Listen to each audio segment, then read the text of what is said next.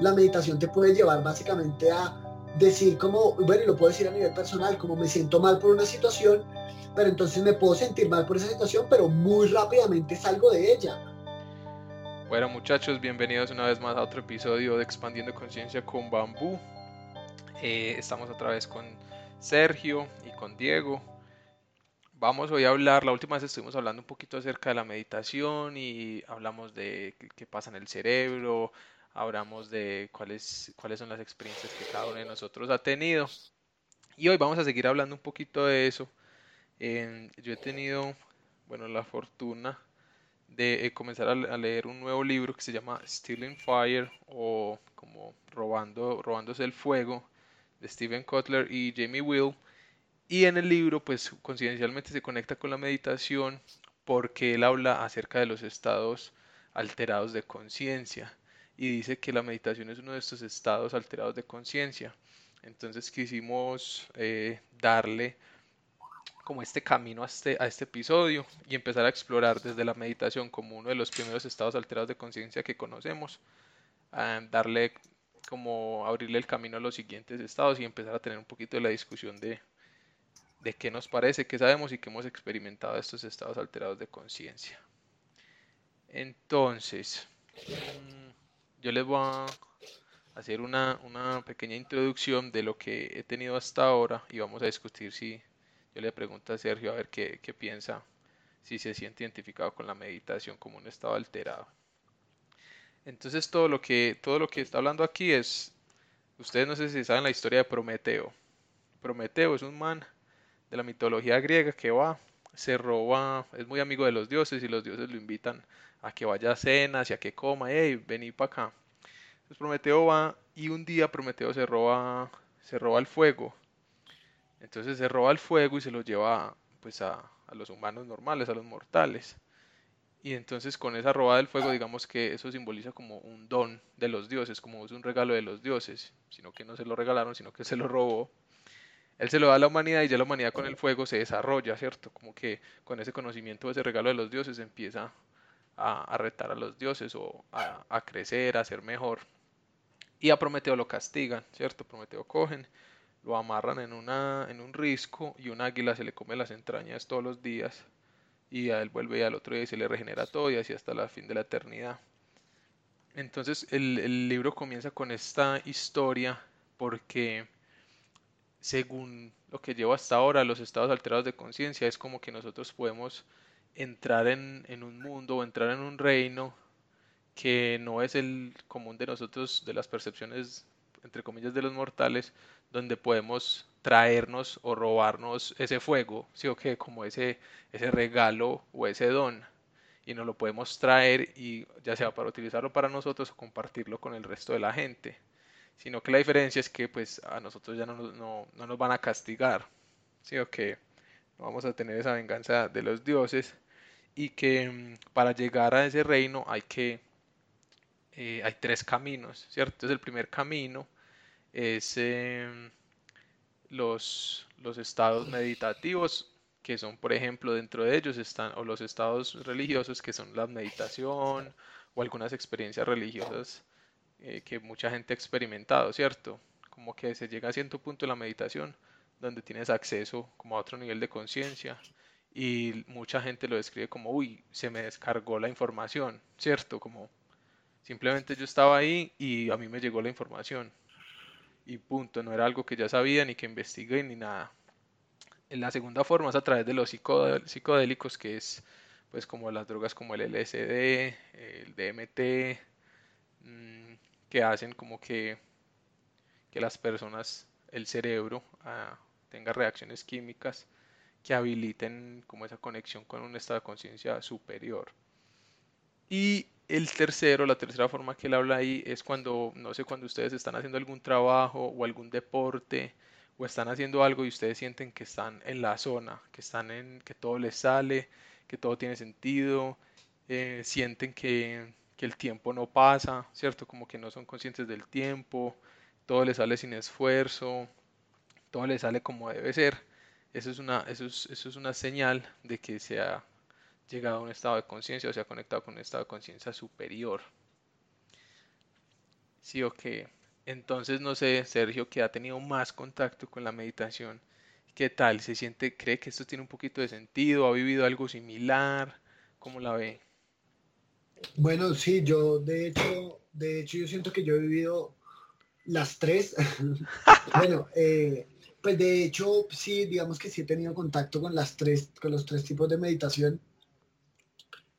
Eh, porque tres tipos de, de, como de formas de llegar a estados alterados de conciencia, porque mm, meditando ya llevo un tiempo y hay un tipo de meditación que se llama, eh, es un tipo de meditación que se llama despertar delta, ¿sí? Entonces las, las, el cerebro tiene cuatro tipos de ondas cerebrales.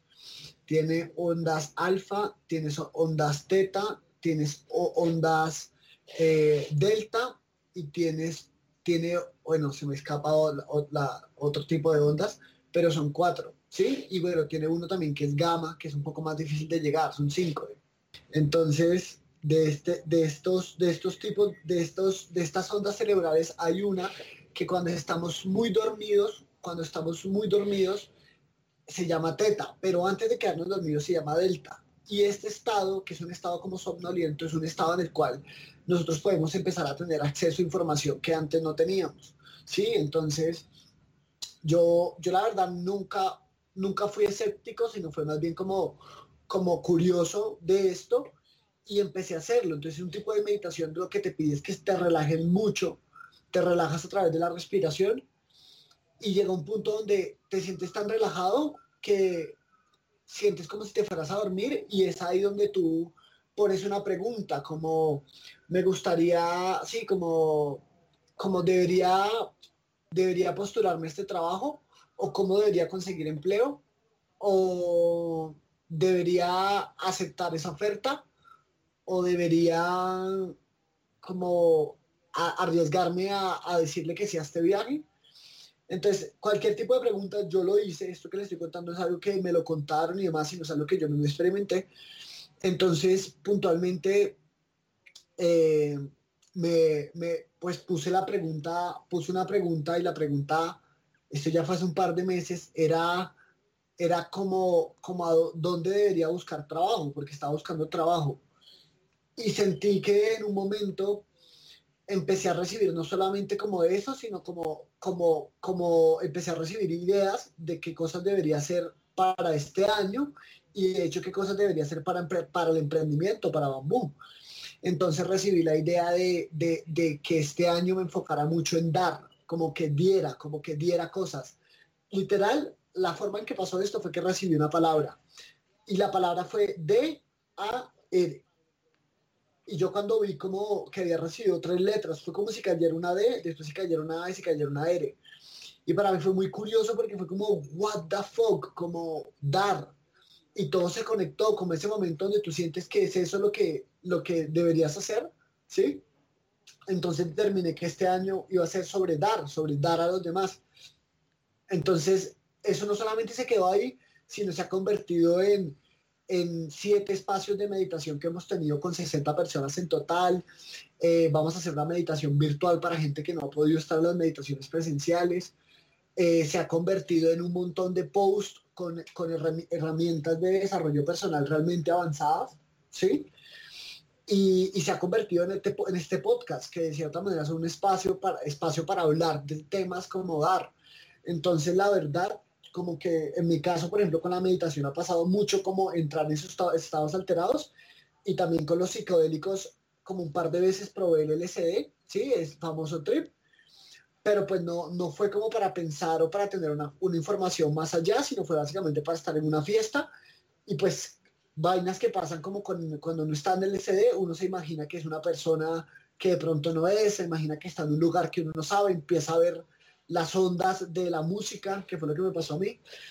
Entonces, pues también me ha pasado ahí y finalmente también me ha pasado con, con la tercera forma, que era la de, la de, la de cuando uno está haciendo algo que le gusta mucho.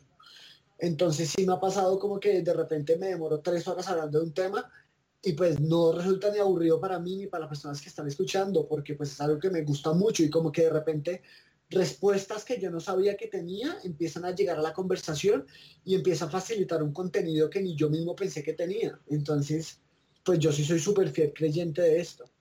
Pero creyente, pero porque experimentaste las tres. O sea, eres creyente y, y prueba, ¿cierto? Como muestra.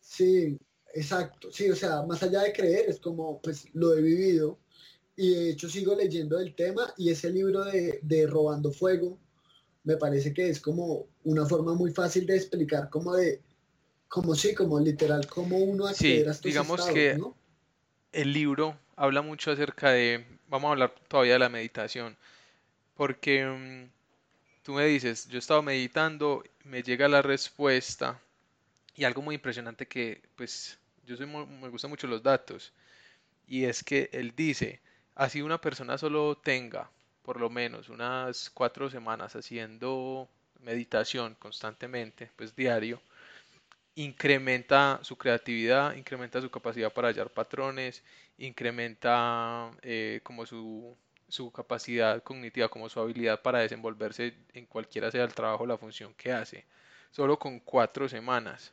Y que basados en esto, eh, en el equipo, eh, no sé si, si conoces los Navy SEALs, que son como las, las fuerzas especializadas de los Estados Unidos, hay un equipo que se llama el Team 6, que es el equipo 6. Y el equipo 6 eh, son los más tesos de los más tesos. Esos son los que mandan a que maten a Bin Laden, a que cojan a tal em, terrorista vivo, ¿cierto? Y nada más que un, o sea, capacitar y formar y tener un solo miembro de ese equipo a los Estados Unidos le vale 85 millones de dólares. O sea, tenerlo al nivel que está para que sea parte del, del Team Six.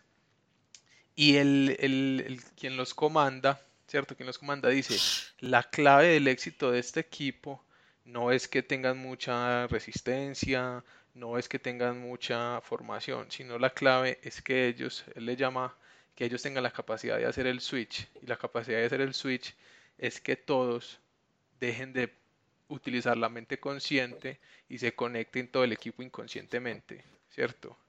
O sea, que pasen de un estado de conciencia normal a un estado alterado de conciencia donde todos funcionen como una unidad. Y que para lograr eso ellos tienen algo que se llama el Mind Gym o el gimnasio de la mente. Y lo que hacen es que les conectan, eh, eh, los, los, ponen en, en, estos tanques, no sé si conocen los tanques de suspensión eh, que es un tanque oscuro con un líquido lleno pues de muchas sales y minerales que los hacen que flote donde no se escucha nada eh, de suspensión. Y ahí los ponen, eh, los entrenan. ¿Para qué? Para que desarrollen este, esta mentalidad de meditación individualmente y después la puedan poner en acción en el campo pues como con los demás miembros del equipo. ¿Sí o que lo que les permite a ellos, en vez de demorarse seis meses aprendiendo un idioma, se demoran, a ver, según, voy a leer el párrafo exacto, en vez de demorarse seis meses aprendiendo un idioma, ellos se demoran seis semanas. O sea, si pasan del, en el gimnasio, el Mind Gym, pasan de aprender un idioma en seis meses a seis semanas. Entonces es como el, poder de la meditación va más allá de, digamos, que te dé la respuesta de quedar es este, es lo que vas a hacer este año. ¿Sí o qué? Sino que así uno no sea consciente o uno no sepa, le, incrementa las capacidades para aprender, las capacidades para ver oportunidades donde antes no las veía, para conectar patrones o información que antes estaba desconectada. Entonces... Dani, es como, es como, perdón si te interrumpo, pero yo lo, lo, o sea, lo relaciono a lo que estás diciendo a como esta película del man que se toma una píldora y empieza como a ser más inteligente y hablar en idiomas y habla japonés. Limitless, esta película, sin límites, es un monito. Sin límites. Sin límites.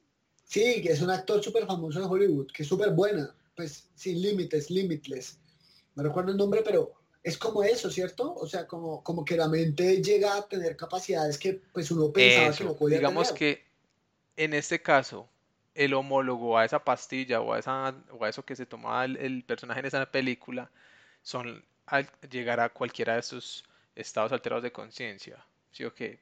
Que se puede llegar a través de la meditación y que es el con el que más contacto tenemos. ¿Por qué? Porque según esto, cuando nosotros estamos en un estado consciente, o sea, digamos en este momento, nuestra mente puede procesar por lo menos 120 bits de información a la vez. ¿Sí o qué? 120 bits de información a la vez. Sí. Entonces eso no es mucho porque digamos, si tú estás hablando y me estás escuchando, ya te estás gastando 60 bits de información nada más escuchándome. O sea que si, dos personas te hablan al mismo tiempo, ya le llenaron la capacidad, ¿cierto? Ya le llenaron la capacidad. Entonces es muy limitada. En cambio, cuando uno está inconsciente o sale de ese, digamos, sale de este estado de, conciencia normal para un estado de conciencia alterado, se abre como el ancho de banda. O sea, ya, ya estás, empiezas a navegar, pero con fibra óptica, por decirlo así, porque se puede manejar billones de bits al mismo tiempo cuando estamos en esos estados alterados. Entonces lo que pasa no es que, em, o sea, no es que la información no esté o no es que no sepamos las cosas, sino que cuando estamos en un estado normal estamos ciegos, por decirlo así. Eh, como que no vemos la información, no vemos los patrones, no vemos como, como las conexiones que existen, pero apenas salimos de ahí y, olvidamos el ego, según lo que dice, pues lo que, lo que he leído acá, y olvidamos el, ego, tenemos acceso a toda esa información. Y ahí es donde pasan esos, como donde pasan esas, esos mm. insights, o donde llegan unas de esas ideas, como, uy, yo nunca había pensado esto. Claro, porque nunca habías tenido tanta información. ¿Sí me entiendes? No habías tenido acceso a tantas cosas. Entonces la diferencia de los estados de conciencia es qué tanta información podemos tener acceso, ¿cierto? Entonces la meditación nos ayuda a tener acceso a más información, ¿cierto? A expandir la cantidad de información que podemos recibir y procesar al mismo tiempo. ¿Sí o qué? Entonces, y, dice, y dice cómo, cómo, o sea, por ejemplo, el libro dice, dice o has leído, tú sabes cómo llegar como a esos estados. O sea, lo que yo te conté ahorita es como una forma, que es, que es a través de Delta y hay máquinas que te pueden llegar a ayudar a hacer vibrar eso. De hecho, en Bogotá hay un centro que es con el que trabajaba, trabajaba, ya no trabajaba mi novia, que se llama Moisés Furman Mentoring, que, que ellos tienen una máquina que te pone a vibrar y te, no te manda a Delta, o sea, busca mandarte a Delta, pero tú necesitas ser un meditador, o sea, necesitas tener una mente desarrollada para que logres llegar a ese nivel y ahí empiezas a acceder a una cantidad de información mucho mayor. Pero esa es la forma que yo conozco. En el libro te ha mencionado como una forma específica, o sea, como algo que yo pueda hacer como para, pues sí, para, para, pues llegar a esos estados. El libro habla exactamente de la meditación, yo lo llamo de meditación del siglo XXI, que es, te conectan y a tus ondas cerebrales se les ayuda a que llegue, digamos, a ese rango entre alfa y teta, ¿cierto? Que es el rango en donde están las, donde se pone uno somnoliento y se llegan a estos estados alterados. Entonces él habla mucho acerca de eso y de unos, un experimento muy, como muy notorio que se hizo, donde a las personas antes hay un grupo de control y hay un grupo donde se le ponen estas máquinas que estamos hablando, ¿cierto? Y se les induce pues en, este tipo de, ondas. Y se les pide ese típico ejemplo de que hay nueve puntos y que los tienes que unir, ¿cierto? Como con tres líneas. Sí, y ya, y ese es el reto. Entonces dice que de, del grupo de control, ¿cierto? Nada más, o sea, el que no tenía, no había hecho nada de ondas ni de meditación ni nada, solamente el 5% logró resolver el, el ejercicio mientras que el grupo que tuvo pues las ondas, el 40% de esas personas lo lograron resolver, ¿cierto? O sea, la única diferencia que hay entre el grupo 1 y el grupo 2 es que al grupo 2 se le, eh, se le indujo pues como en este estado a través de, eh, de las ondas del cerebro y al otro no. Y solo haciendo eso pues tuvieron acceso a más información. Pero entonces, pero entonces de cierta manera, o sea, aparte de la máquina, no dan, hasta ahora no has escuchado. Aparte, bueno, existen otras que son, cuando se usan los alucinógenos, eh, en pequeñas cantidades, que son en microgramos. Entonces a un, grupo de, ejecutivos se, también se les hizo un experimento y se les daban microgramos de, de en este caso LSD, para que resolvieran problemas. Entonces, de, de, ese grupo de control surgieron ideas que ni siquiera tenían que ver nada con el problema, sino otras ideas muy buenas para, como para implementar. ¿Sí o qué? Entonces, es, es el cambio de paradigma de que las drogas recreacionales o psicodélicas son solo para ir a fiestas, así como nos habíamos dicho, hacer drogas que incrementan o mejoran la capacidad de, de las personas para resolver problemas y ser más creativos. Porque Sí, pero igual no, deja de ser o sea, droga. Pues sigue siendo droga, pero digamos, eso es algo que yo no sabía. Que una vez Steve Jobs le dijo a los demás eh, personas de, Silicon Valley que las, los psicodélicos le ayudaban a ser más creativos y a resolver problemas. Entonces, que a partir de ahí, o sea, imagínense, desde Steve Jobs hasta el día de hoy, todos los grandes exitosos eh, empresarios de Silicon Valley han utilizado esta droga como un enhanced performer o como algo que les ayuda a mejorar su rendimiento para creatividad y problemas. Entonces, ahorita mismo, por ejemplo, eh, la terapia de LSD se está usando para los veteranos de guerra de Estados Unidos que tienen eh, desorden de estrés postraumático, ¿cierto? PTSD. ¿Por qué? Porque se les dan mm. dosis pequeñas y con esas dosis se les empieza a hacer como hacer terapia y ellos mismos llegan a la respuesta. ¿Por qué? Porque van a tener más información y eso les ayuda como a superar este tipo de, trastornos. ¿sí? Okay. Entonces se va volviendo como el, el, tema de la droga es primero la dosis, ¿cierto? La dosis define qué tan perjudicial o qué tan benéfica puede ser. Y segundo, cuál es el propósito, para qué se va a usar, ¿cierto? Entonces, en este caso ya vemos que para 2020 eh, eh, este tipo de tratamientos con psicodélicos van a ser tratamientos médicos para que las, los veteranos de guerra superen el estrés postraumático. ¿Sí me entiendes? Entonces, como... Mm, sí, sí, lo he escuchado, sí, sí, o sea, también lo había escuchado y sí, pues me parece, me parece chévere y sobre todo necesario eh, y hay una vaina, hay una vaina que se llama el REBAT, que se llama reducción de, estrés basado en atención plena, que es otra terapia así como la que tú mencionas para, para, para reducir el estrés, pero entonces utilizan una, una meditación que es mindfulness, que es un tipo de meditación, y que consiste en que tú muy constantemente por varias horas, a veces incluso, te dediques a concentrarte en tu respiración y a hacer como un escaneo de tu cuerpo, pero muy lento. O sea, haz de cuenta que tú empiezas como por, la, por, por tu pelo, y entonces bajas por cada milímetro de tu piel y te demoras dos, tres, incluso ocho horas haciendo esto hasta llegar a la punta de tu dedo chiquito. Y dicen que la gente después de dos horas, tres horas les empieza a doler el cuerpo o una parte del cuerpo puntualmente. Y como después de las cuatro o cinco horas terminan sintiendo una sensación de placer y de, bienestar. La sensación se llama bienestar. Eso me pareció muy loco, yo nunca lo he hecho, ¿sí? Por ejemplo, ahorita que estoy leyendo este libro que se llama Rasgos Alterados. Rasgos Alterados es el séptimo libro de Daniel Goldman.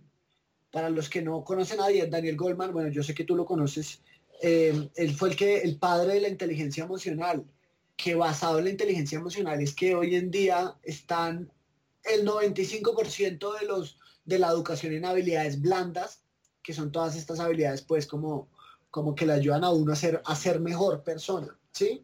Y rendir más y estar más feliz. Entonces, este marica al parecer era un hippie que estuvo disfrazado de consultor especialista en liderazgo durante 50 años el man se graduó en, el 75, el man ya tiene como 70 años. En el 75 se graduó de doctor, de la doctor en psicología de la Universidad de Harvard. Y desde, desde, desde 1970 el man ha ido muchas veces a India a hacer muchos programas de meditación y mindfulness. Y ahorita básicamente sacó un libro que lo acaban, lo, acaban de sacar del horno. Salió hace un mes en español y salió en noviembre del 2017, o sea, hace año y medio en inglés, entonces no tiene mucho tiempo. Y el aquí habla del poder de, de la meditación para, para curar una cantidad de problemáticas de estrés, como, los, como lo que también ayudan los psicodélicos, y también para uno sentirse como en este estado de bienestar. Entonces, pues es muy loco porque siento que como, como lo que tú hablas de estados alterados, uno lo conecta mucho como para, para estar, estar performando, rindiendo en, su trabajo en la vida muy bien.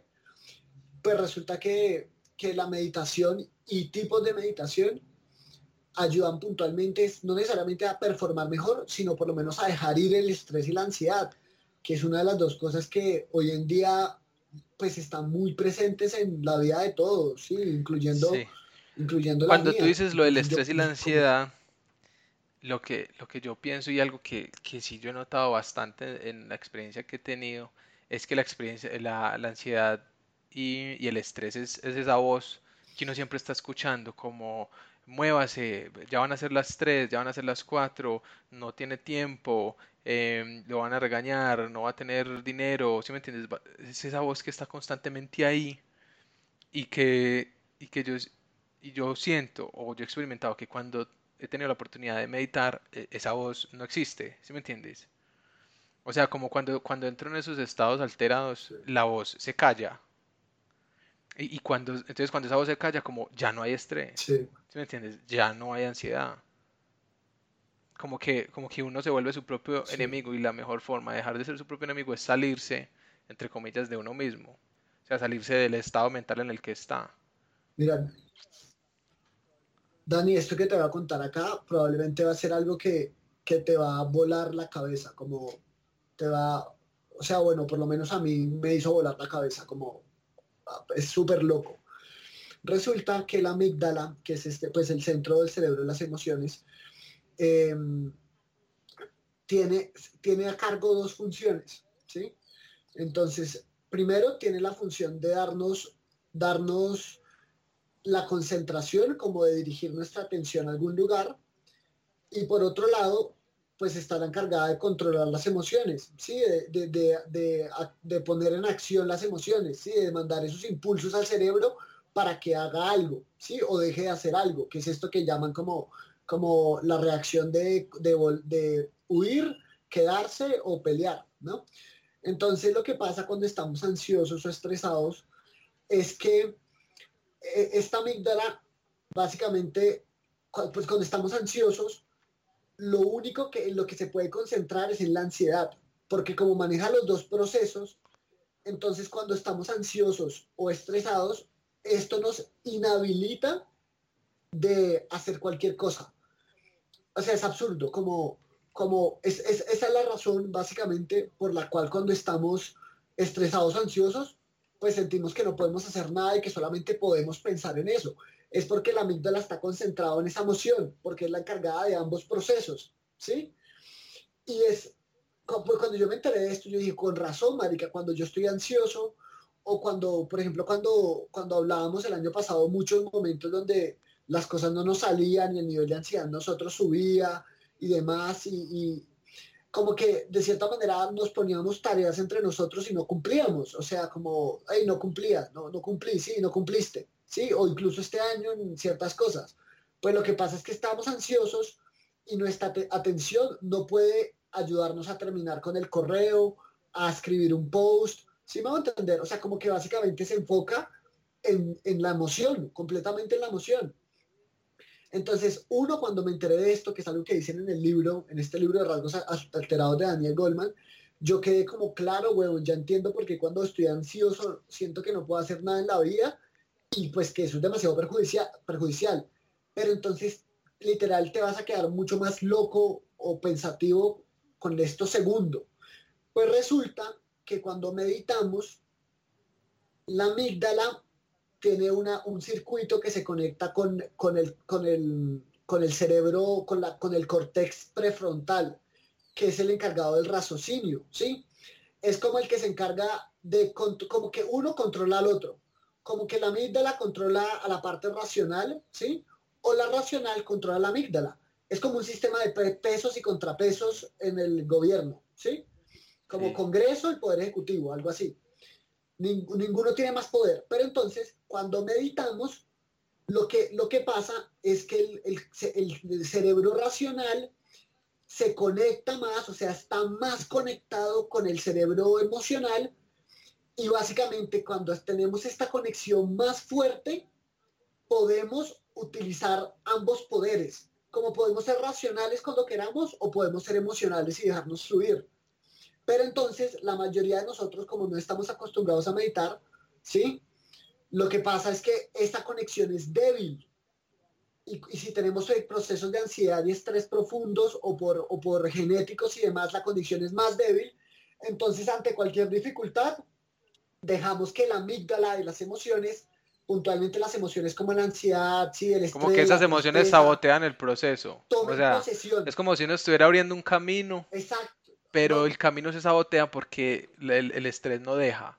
Entonces la clave para que ese, digamos, ese camino o esa carretera entre el digamos, el, el cortes frontal o el lóbulo frontal y la amígdala se mantenga es, no sé, no dejar que sabotee, o que, o sea, meditar y no dejar que la emoción sabotee la meditación, sino hacerlo juiciosamente. Sí, exacto. O sea, digamos, una de las cosas que hoy en día se habla mucho es meditar. O sea, incluso en Colombia, ahorita no escucho mucho de meditar y meditación y meditación, ¿sí? Aunque todavía demasiada gente no lo hace, o sea, la mayoría de la población no lo hace, ya ahorita cada vez se habla más. Pero entonces dicen como, no, meditar poquito tiempo al día te va a traer diferentes eh, beneficios. Pues resulta que no es así. Lo que este libro prueba a través de estudios seleccionados y profundizados y replicados, es que entre uno más medite, más fortalece esa conexión dentro de otras cosas, pero esa es una de las cosas.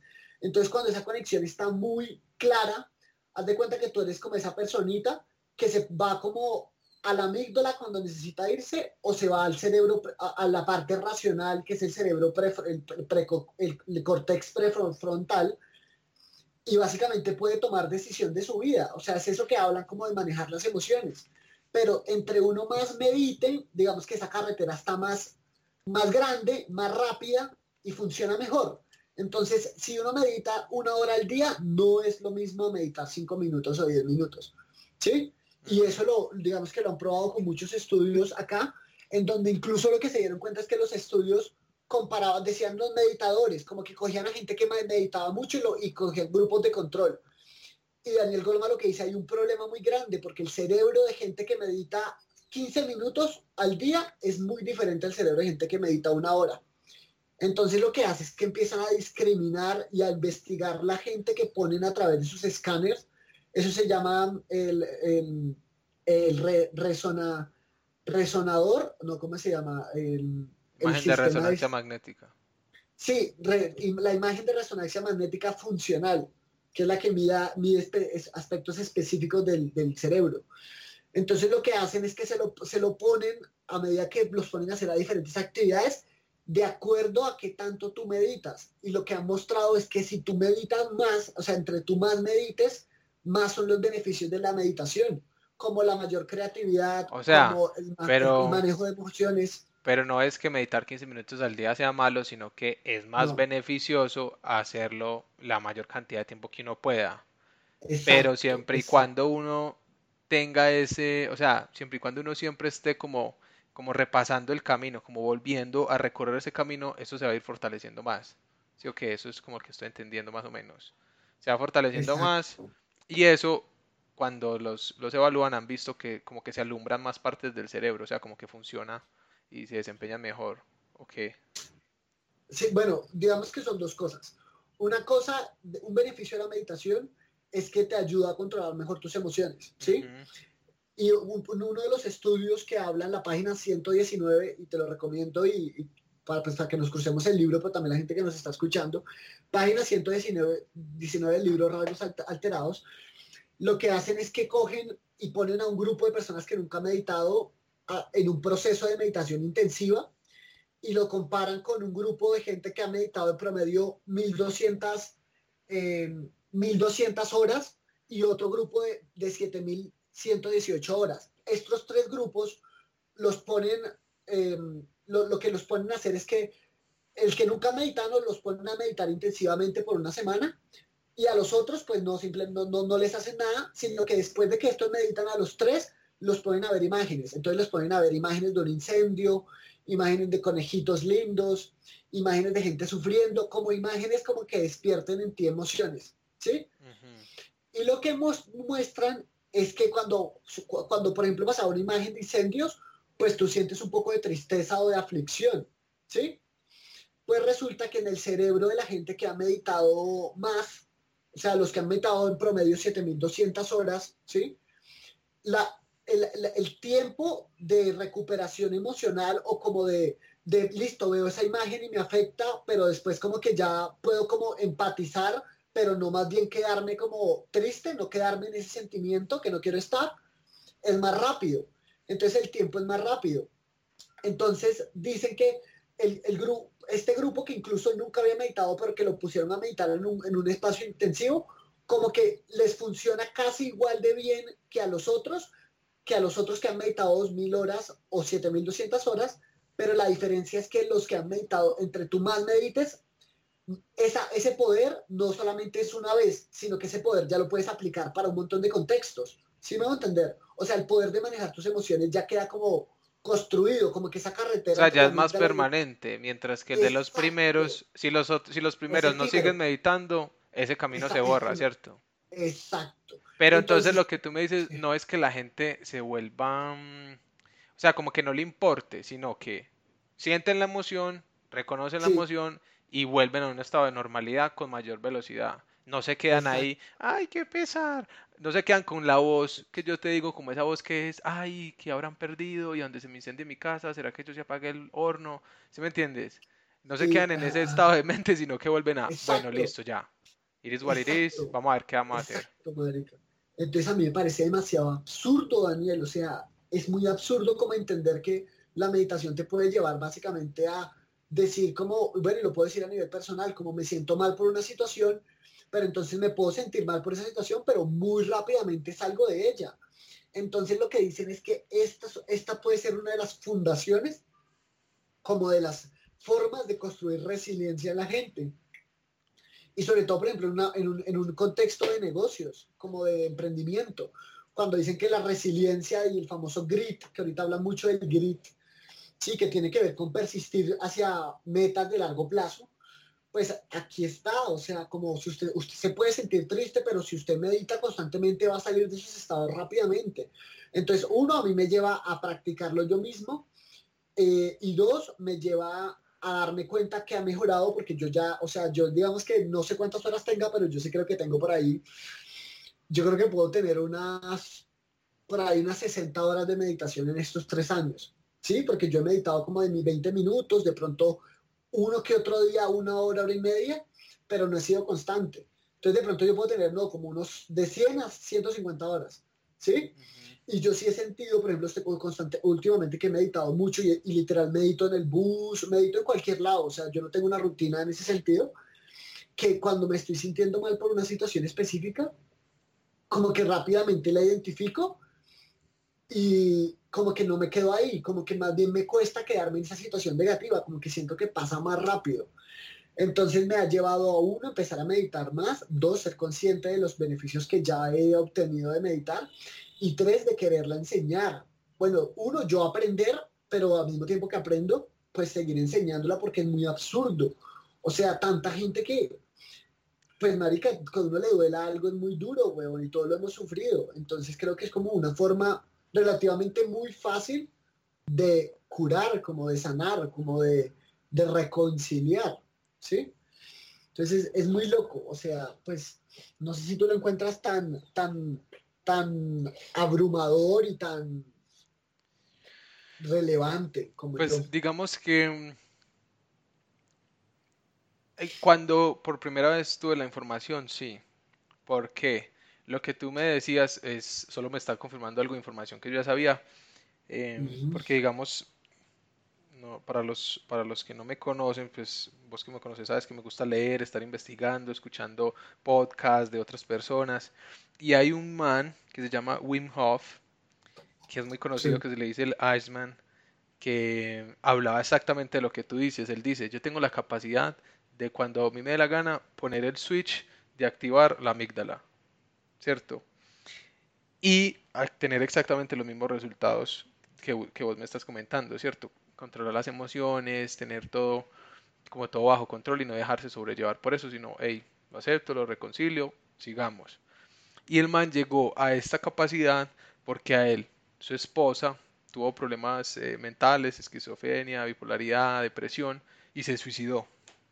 Y él quedó con cuatro hijos y él y con ese, como con ese dolor. Entonces el man empezó eh, como a buscar, hey, o sea, ¿cómo sano yo esto? ¿Qué hago? se, se, suicidó el amor de mi vida. Y empezó a hacer eso, empezó a buscar de meditación, empezó a, a leer mucho de yoga. Cuando un día el man llega y se tira a un lago helado, fríísimo, pero mal, eh, se tira al lago y él nota que está en el lago y que mismo el cuerpo, yo no sé, pues a mí cuando yo tiran a una piscina fría o lo que sea, el cuerpo mismo como que como que empieza a tener bocanadas de aire y tiene a, tener muchas eh, muchas como reacciones y él ahí mismo notó que él, que él después de que él aceptó esas emociones y esas reacciones del cuerpo se pudo quedar mucho tiempo en el agua, más de lo normal. Pero estamos hablando de temperaturas cercanas a los cero grados en el agua, ¿cierto? Sí, sí. El man ahí se da cuenta que sintió una paz muy extraña en medio del hielo mojado en, en el lago. Y se sale y todos los días hace lo mismo, porque por alguna razón eso le da una paz extraña. Y se da cuenta que no es que él dejara de respirar como, como cuando, cuando uno tiene frío, sino que ya lo había aceptado, o sea, que ya había obtenido ese ritmo que el cuerpo le estaba pidiendo y que ese ritmo era lo que permitía que su cuerpo mantuviera una temperatura estable en el, bajo el agua fría a temperaturas cercanas a los 0 grados. Y que ese proceso que él estaba sintiendo físicamente, mentalmente, lo que estaba haciendo era que estaba activando el poder de la amígdala y él se estaba haciendo cada vez más consciente de la conexión que había entre la amígdala y su mente consciente. ¿Sí o qué? Sí. Y se hizo más consciente de su respiración y empezó a decir, ve, cuando yo estoy en el agua respiro diferente y el BAN creó un método de respiración y de exposición al frío para que las personas tengan la misma habilidad que él tiene de activar voluntariamente como el superpoder de, de la amígdala, ¿sí o qué? Sí. sí, sí, sí. Entonces es como es otra forma que él encontró de hacer lo mismo, ¿cierto? Como de, él lo llama la cura para la depresión. Y él dice, finalmente, después de tantos años, encontré la cura que pudo haber salvado a mi mujer. Y es como... Y que la misión de vida de él es hacerle conocer a todo el mundo que es posible ser el dueño de la vida de uno y no que las emociones lo controlen a uno. ¿Sí me entiendes? No que la depresión, que la ansiedad, que el miedo. Mm. Entonces lo conecto mucho con lo que me dices porque es como la verificación de algo que ya, que ya había escuchado. Entonces con eso pues creo que es con eso podemos cerrar el día de hoy. Entonces me gustaría como Primero, los, estados alterados de conciencia, uno de ellos se puede alcanzar a través de la meditación y puede ser entrenado, es fácil de ser entrenado y nos da o nos va a facilitar como el acceso a un, a un, nuevo superpoder o a un nuevo sentido, ¿cierto? Como a una, nueva habilidad, que es controlar esas emociones, controlar la amígdala, por decirlo así, o tener acceso a ella. Sí, y que bueno, otra cosa es que finalmente estar meditando no es algo esotérico, sino que son, son experimentos que se han hecho que muestran resultados en el mundo real, con gente real, con personas observando. Entonces como que dejemos atrás un poquito más ese lado esotérico para los que no se sienten tan convencidos y miren los resultados que hay, ¿cierto? Que que hay soporte como científico, experimentos replicables y que se den la oportunidad de meditar Ahorita nosotros este jueves, mañana tenemos una sesión virtual de meditación a las 7 de la noche si no estoy mal. Entonces yo los invito a todos para que se den la oportunidad o para que se unan. Eh, van a encontrar toda la información en nuestras redes sociales en arroba conciencia bambú, tanto en Facebook como en Instagram. Y ya, entonces muchas gracias por estar. Eh, al principio yo sé que tuvimos a Dieguito, pero Dieguito tuvo algunos problemas y no nos pudo acompañar por, por, este episodio. Eh, y listo. Nos vemos muchachos en el siguiente episodio. Espero que les haya gustado.